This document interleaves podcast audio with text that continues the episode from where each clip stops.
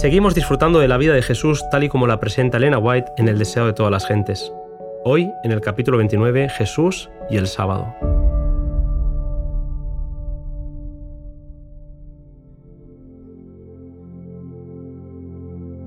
El sábado fue santificado en ocasión de la creación. Fue un regalo de Dios para el hombre como monumento recordativo de la obra de la creación, así como señal del poder y amor de Dios.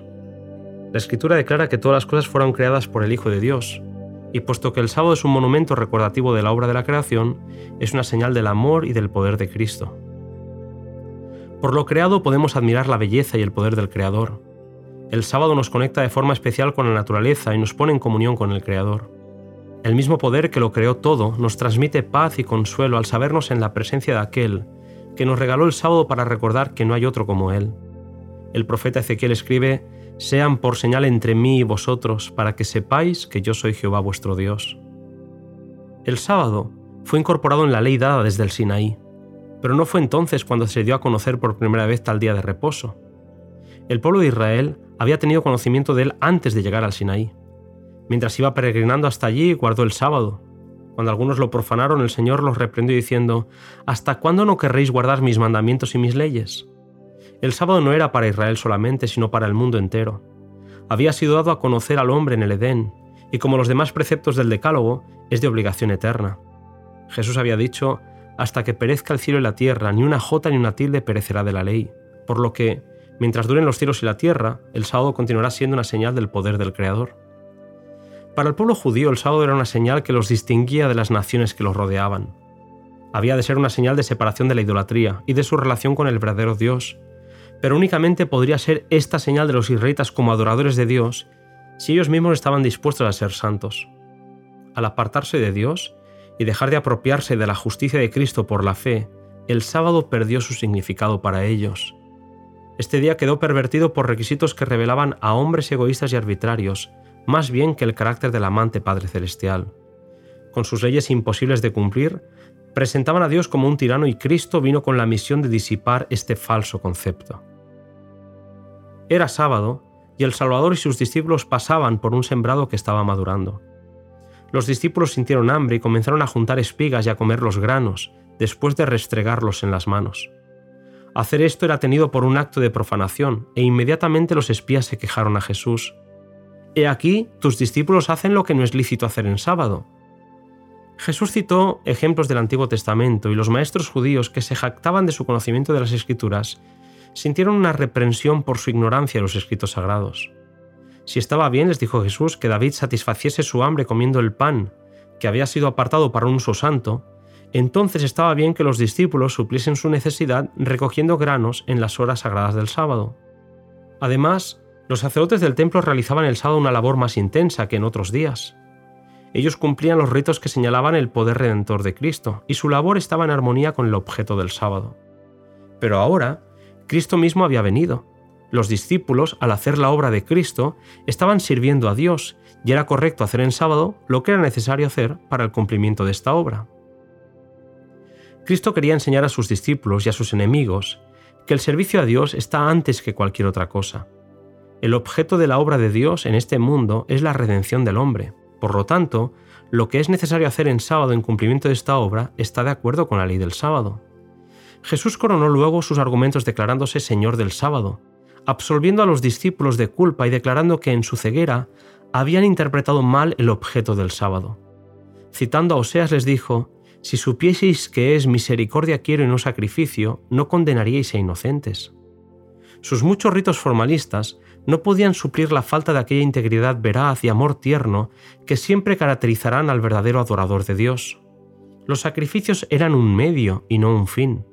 No tienen valor en sí mismos, puesto que señalan al Salvador. Dios aprecia el servicio por amor y sin amor el mero ceremonial es una ofensa. Así era con el sábado. Estaba destinado a poner a los hombres en comunión con Dios. Pero cuando la mente quedaba absorbida por ritos cansadores, el objeto del sábado se frustraba. Su simple observancia exterior era una burla.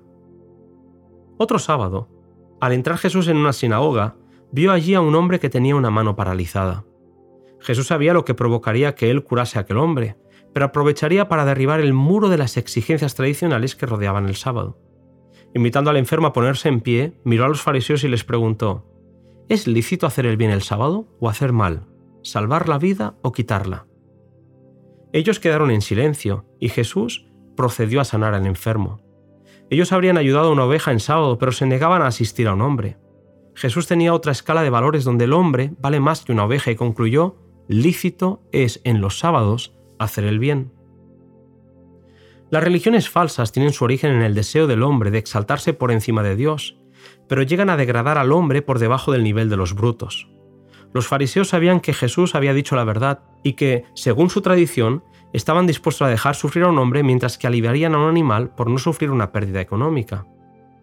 El Evangelio concede alto valor a la humanidad como adquisición hecha por la sangre de Cristo y enseña a considerar con ternura las necesidades y desgracias del hombre. Jesús conocía los pensamientos de aquellos hombres y sabía que estaban maquinando acabar con él. Era mejor matar en sábado según se proponían ellos hacer, que sanar a los afligidos como lo había hecho él. Era más justo tener homicidio en el corazón en el día santo, que tener hacia todos un amor que se expresara en hechos de misericordia. Los que sostienen que Cristo abolió la ley, enseñan que violó el sábado y justificó a sus discípulos a hacer lo mismo. Pero en esto contradicen el testimonio de Cristo mismo, quien declaró, Yo también he guardado los mandamientos de mi Padre y estoy en su amor. Ni el Salvador ni sus discípulos violaron la ley del sábado. No había venido para poner a un lado lo que los patriarcas y profetas habían dicho. Su misión fue la de colocar la verdad en el lugar que le corresponde, a saber, dar gloria a Dios y obrar a favor de la salvación de la humanidad. El sábado, por causa del hombre es hecho, no el hombre por causa del sábado, dijo Jesús. Las instituciones que Dios estableció son para beneficio de la humanidad. La ley de los diez mandamientos, de la cual el sábado forma parte, fue dada por Dios a su pueblo como una bendición. El sábado pertenece a Cristo, ya que como creador de todo, creó también el sábado. Por él, fue apartado como un monumento recordativo que declara que el que creó todas las cosas en el cielo y en la tierra y mediante quien todas las cosas existen es cabeza de la Iglesia y que por su poder somos reconciliados con Dios. Él nos dio los sábados por señal entre mí y ellos, para que supiesen que yo soy Jehová que los santifico. Entonces el sábado es una señal del poder de Cristo para santificarnos. Es dado a todos aquellos a quienes Cristo hace santos. Como señal de su poder santificador, el sábado es dado a todos los que por medio de Cristo llegan a formar parte del Israel de Dios.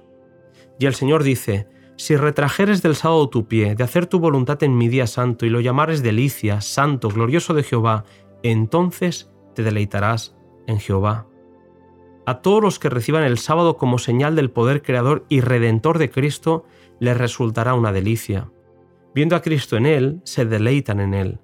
El sábado les indica las obras de la creación como evidencia de su gran poder redentor. Precioso y necesario, querido amigo, es este capítulo que acabamos de compartir. Nos encontramos en el siguiente audio cuyo título es La ordenación de los doce.